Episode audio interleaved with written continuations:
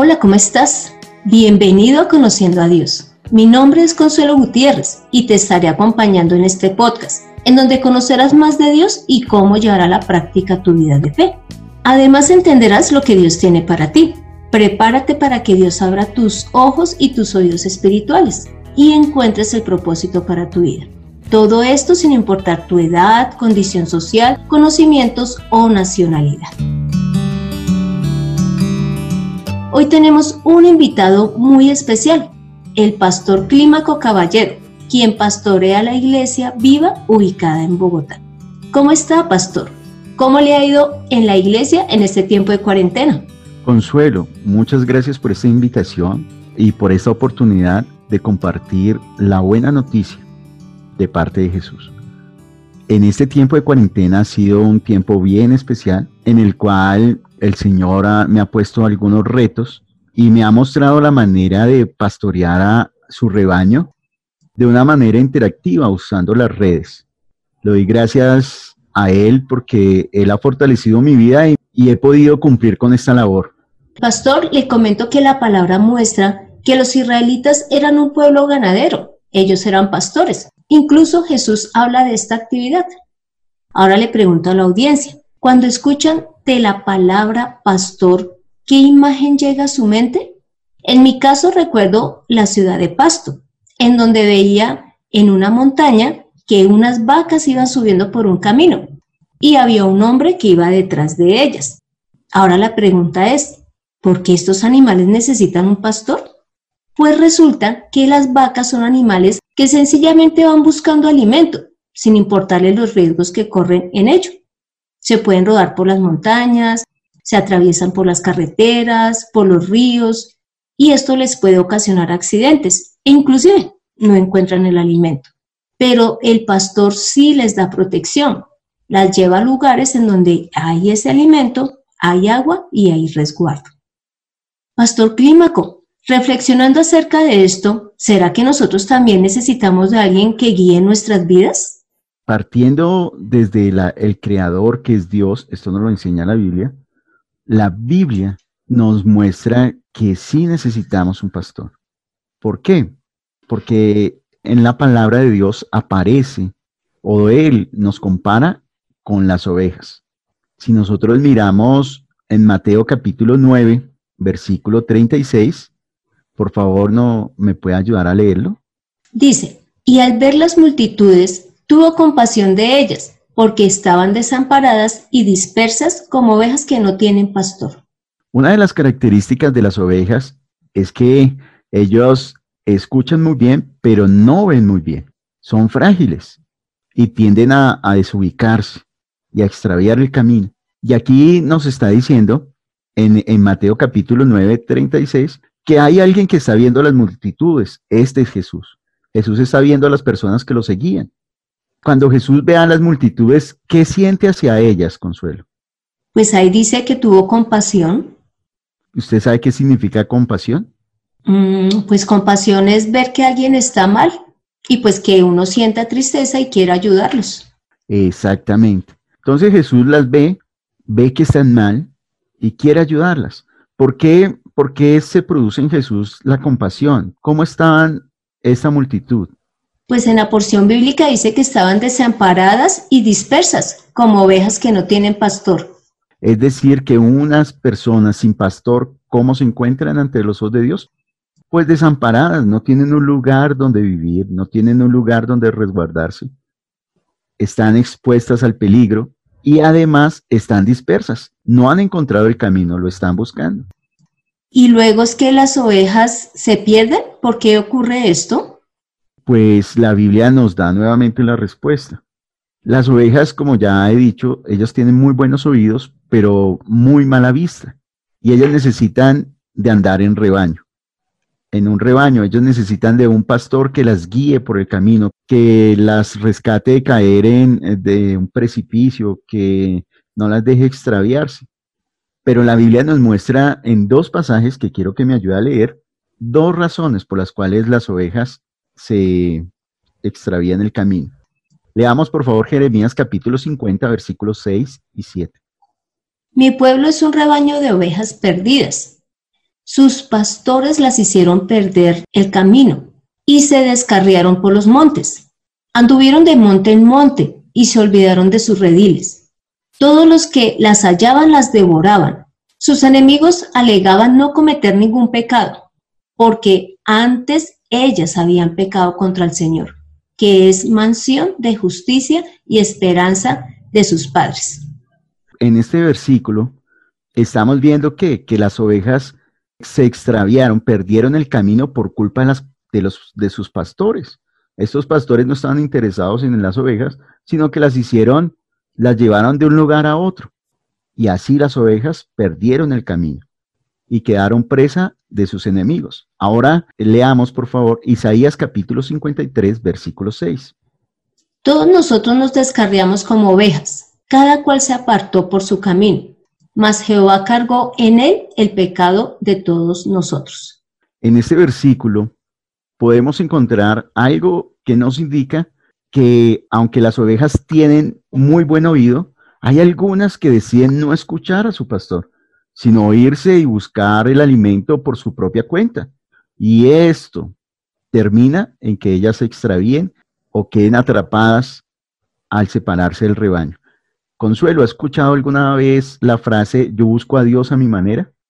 Pastor, pues precisamente escuchándole a usted hablar, me acordaba de las veces que he predicado y las personas le dicen a uno eso, yo creo en Dios a mi manera, o yo creo en Dios pero no creo en su palabra, o yo creo en Dios pero no creo en Jesús. Para mí eso es que creen a su manera. Exactamente.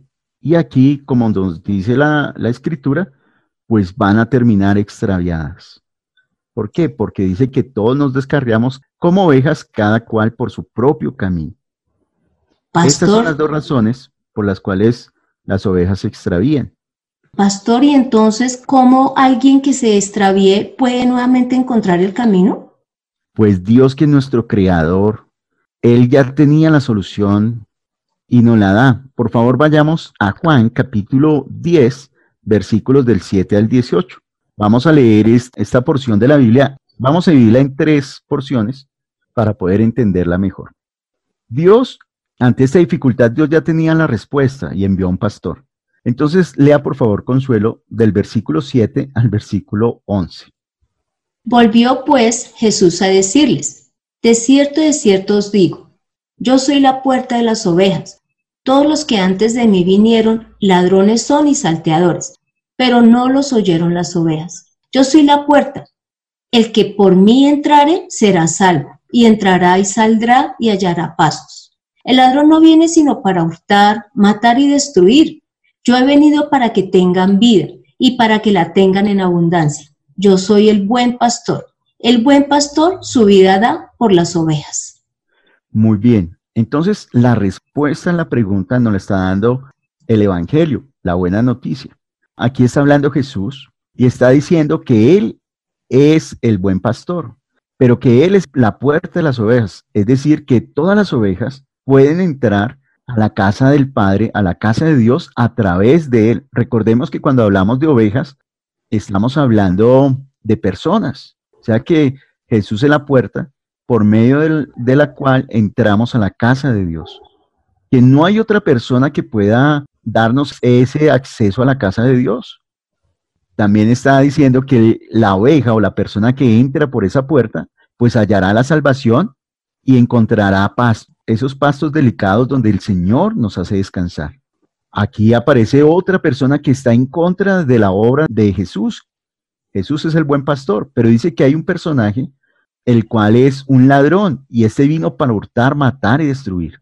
Pero Jesús vino para que las ovejas tengan vida, para que las personas tengan vida y la tengan en abundancia. Esa vida abundante, lo dice el versículo 11, es la vida de Jesús. Él está colocando su vida.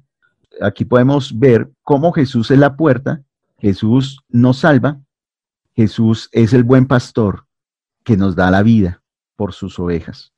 Ahora, Consuelo, lea por favor del versículo 12 al versículo 13. Mas el asalariado y que no es el pastor, de quien no son propias las ovejas, ve venir al lobo y deja las ovejas y huye, y el lobo arrebata las ovejas y las dispersa. Así que el asalariado huye, porque es asalariado y no le importan las ovejas. Aquí en este relato Jesús también nos cuenta que hay otro personaje, que es el asalariado, es decir, la persona que trabaja por dinero, por un salario. ¿Y cuál es la labor de este hombre? Cuidar de las ovejas. Pero este hombre que es asalariado, su interés está en el salario, no en las ovejas. Y como las ovejas no le pertenecen, las ovejas no les importa, entonces cuando viene aquel ser, aquí lo describe como el lobo, cuando ve el peligro, el asalariado sale corriendo, huye y deja las ovejas expuestas al lobo. dice que el lobo las arrebata y el lobo las dispersa. ¿Por qué? Porque a él no le importan las ovejas. Ahora leamos el versículo 14 al versículo 18. Yo soy el buen pastor y conozco mis ovejas y las mías me conocen, así como el Padre me conoce y yo conozco al Padre y pongo mi vida por las ovejas. También tengo otras ovejas que no son de este redil. Aquellas también debo traer y oirán mi voz y habrá un rebaño y un pastor. Por eso me ama el Padre, porque yo pongo mi vida para volverla a tomar. Nadie me la quita, sino que yo de mí mismo la pongo. Tengo poder para ponerla y tengo poder para volverla a tomar. Este mandamiento recibí de mi Padre. Muy bien. Entonces aquí Jesús está diciendo claramente que Él es el buen pastor y que como buen pastor Él conoce a sus ovejas y sus ovejas lo conocen a Él. Es decir, que hay una relación cercana entre el pastor y las ovejas. No así como con el asalariado, sino aquí también nos está colocando un ejemplo muy hermoso y nos está diciendo que así como el Padre conoce al Hijo y el Hijo conoce al Padre, es decir, que nos está enseñando que el Padre es el pastor y Jesús es una oveja del Padre. Así también en esa misma relación nos está mostrando que las ovejas, que Jesús como buen pastor conoce a sus ovejas, que Él pone la vida por ellas, o sea, que los defiende, que las ovejas viven por la vida que Él les suministra. Y nos da aquí una promesa que es muy importante. Dice, también tengo otras ovejas que no son de ser redil, él les está hablando al pueblo de Israel, pero está diciendo que hay unas ovejas que no son de Israel y en ese momento está pensando en usted y está pensando en mí. ¿Por qué? Dice que aquellas ovejas debo traer. ¿Cómo atrae el Señor a sus ovejas? Dice, y oirán mi voz. Es decir, que a través de la palabra, de las palabras de Jesús es que venimos a pertenecer al rebaño del Señor. Es a través de sus palabras que podemos conocer a Jesús como el buen pastor. Entonces habrá un solo rebaño y un solo pastor. Y dice Jesús que por eso el Padre lo ama, porque Jesús puso su vida para tomarla. Jesús no está haciendo esto obligado, aunque recibió el mandamiento del Padre, Él voluntariamente está colocando su vida, porque Él tiene poder para tomarla y tiene poder para volverla a tomar porque ese mandamiento recibió del Padre. Él lo está haciendo voluntariamente porque es el buen pastor y ama y cuida a sus ovejas. Pero si Jesús ya no está, ¿ahora quién es nuestro pastor? ¿Quién quedó encargado de pastorear a las personas? En Juan capítulo 21, versículo del 15 al 17, nos da la respuesta a esta pregunta. Jesús ya ha muerto y ha resucitado el tercer día tal como lo prometió. Pedro un discípulo de Jesús que lo había negado, él había vuelto a pescar junto con los otros apóstoles. Jesús resucitado se acerca a ellos y en especial tiene una, plática interesante con, con Pedro, en la cual le pregunta tres veces si lo ama. Pedro le responde ante la pregunta de Jesús, Señor, tú sabes que te amo, Señor, tú sabes que te amo, y al final le dice, Señor, tú lo sabes todo. En respuesta al amor de Pedro hacia Jesús, Jesús le, encarga una tarea y le dice, apacienta mis corderos, pastorea mis ovejas, apacienta mis ovejas. Es decir, que la persona que dejó Jesús encargada, las ovejas le siguen perteneciendo a él, pero él dejó encargado del cuidado, del alimento, de la protección, de la guianza de estas ovejas a, a los hombres que lo aman a él. ¿Por qué?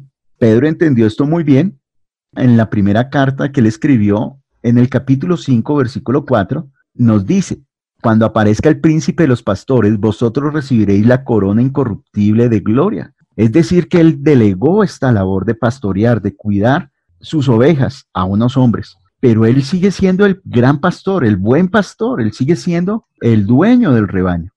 Él es el príncipe de los pastores y cuando él regrese, a los que nos encargó esta tarea tendremos que rendirle cuentas de nuestra labor. Y dice que entonces recibiremos la corona incorruptible que Él le dará a cada uno de los que creen en Él. Pastor, entonces, según lo que pudimos ver, la palabra lo que muestra es que el hombre sí necesita un pastor, porque al igual que las ovejas se extravían, alejándose de Dios, y pues esto significa es estar muerto espiritualmente. Por eso es que el Padre envió a Jesús, quien es nuestro único pastor, pues Él nos lleva a Dios, nos alimenta, nos cuida y además nos protege del que quiere hacernos daño. Así que nosotros lo que debemos de hacer es conocerlo, escucharlo, obedecerlo, y pues todo esto se logra a través de la palabra. Y a su vez, pues nos pide que como ovejas compartamos con los demás lo que Jesús nos ha enseñado del Padre. Pastor, muchísimas gracias por habernos hoy acompañado en el programa y habernos mostrado lo que la palabra muestra del buen pastor. Consuelo, gracias le damos a Dios porque como ovejas andaba extraviado, perdido. Había sido presa de aquel hombre malvado, de aquel ser que vino a destruirme. Pero Jesús, como el buen pastor, me encontró y me rescató. Gracias por la oportunidad que me dan de compartir la buena noticia. no, muchísimas gracias a, a usted, pastor. Ahora los invito a que hagamos esta oración.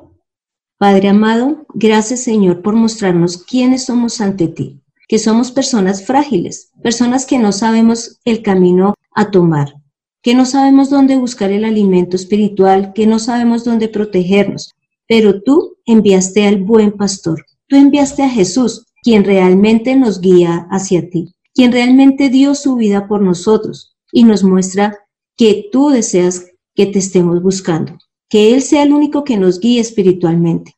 Pero también nos has enseñado que debemos de tener cuidado porque pueden haber personas que nos hagan desviar haciéndose pasar por esos pastores, pero realmente solo hay uno que es Jesús. Gracias, Padre amado.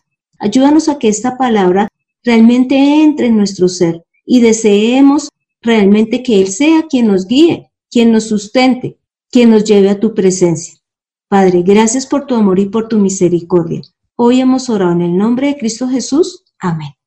Toma la mejor decisión. Escucha la voz de Jesús a través de la palabra.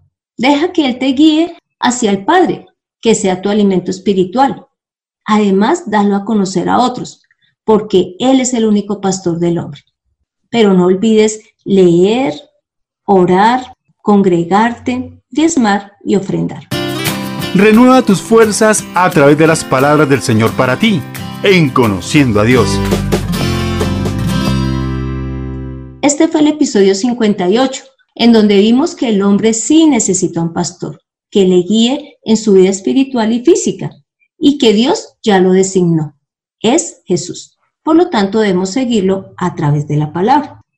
Te animo para que leas Apocalipsis 7, del versículo 13 al 17, el Salmo 23 e Isaías 53. Gracias por escuchar este podcast mientras estás de compras, haces tareas o lavas el carro. No olvides compartirlo con tus conocidos para que ellos conozcan al único pastor, es decir, a Jesús. Te invito a que bajes en tu dispositivo la aplicación de SoundCloud con el fin de que puedas escribir tu opinión, dejar tu calificación o decir qué tema quieres que tratemos en este programa. También puedes escribir al correo de mirtaconsuelog.com. Será un gusto leerlos. Soy Consuelo Gutiérrez, tu compañera en este camino.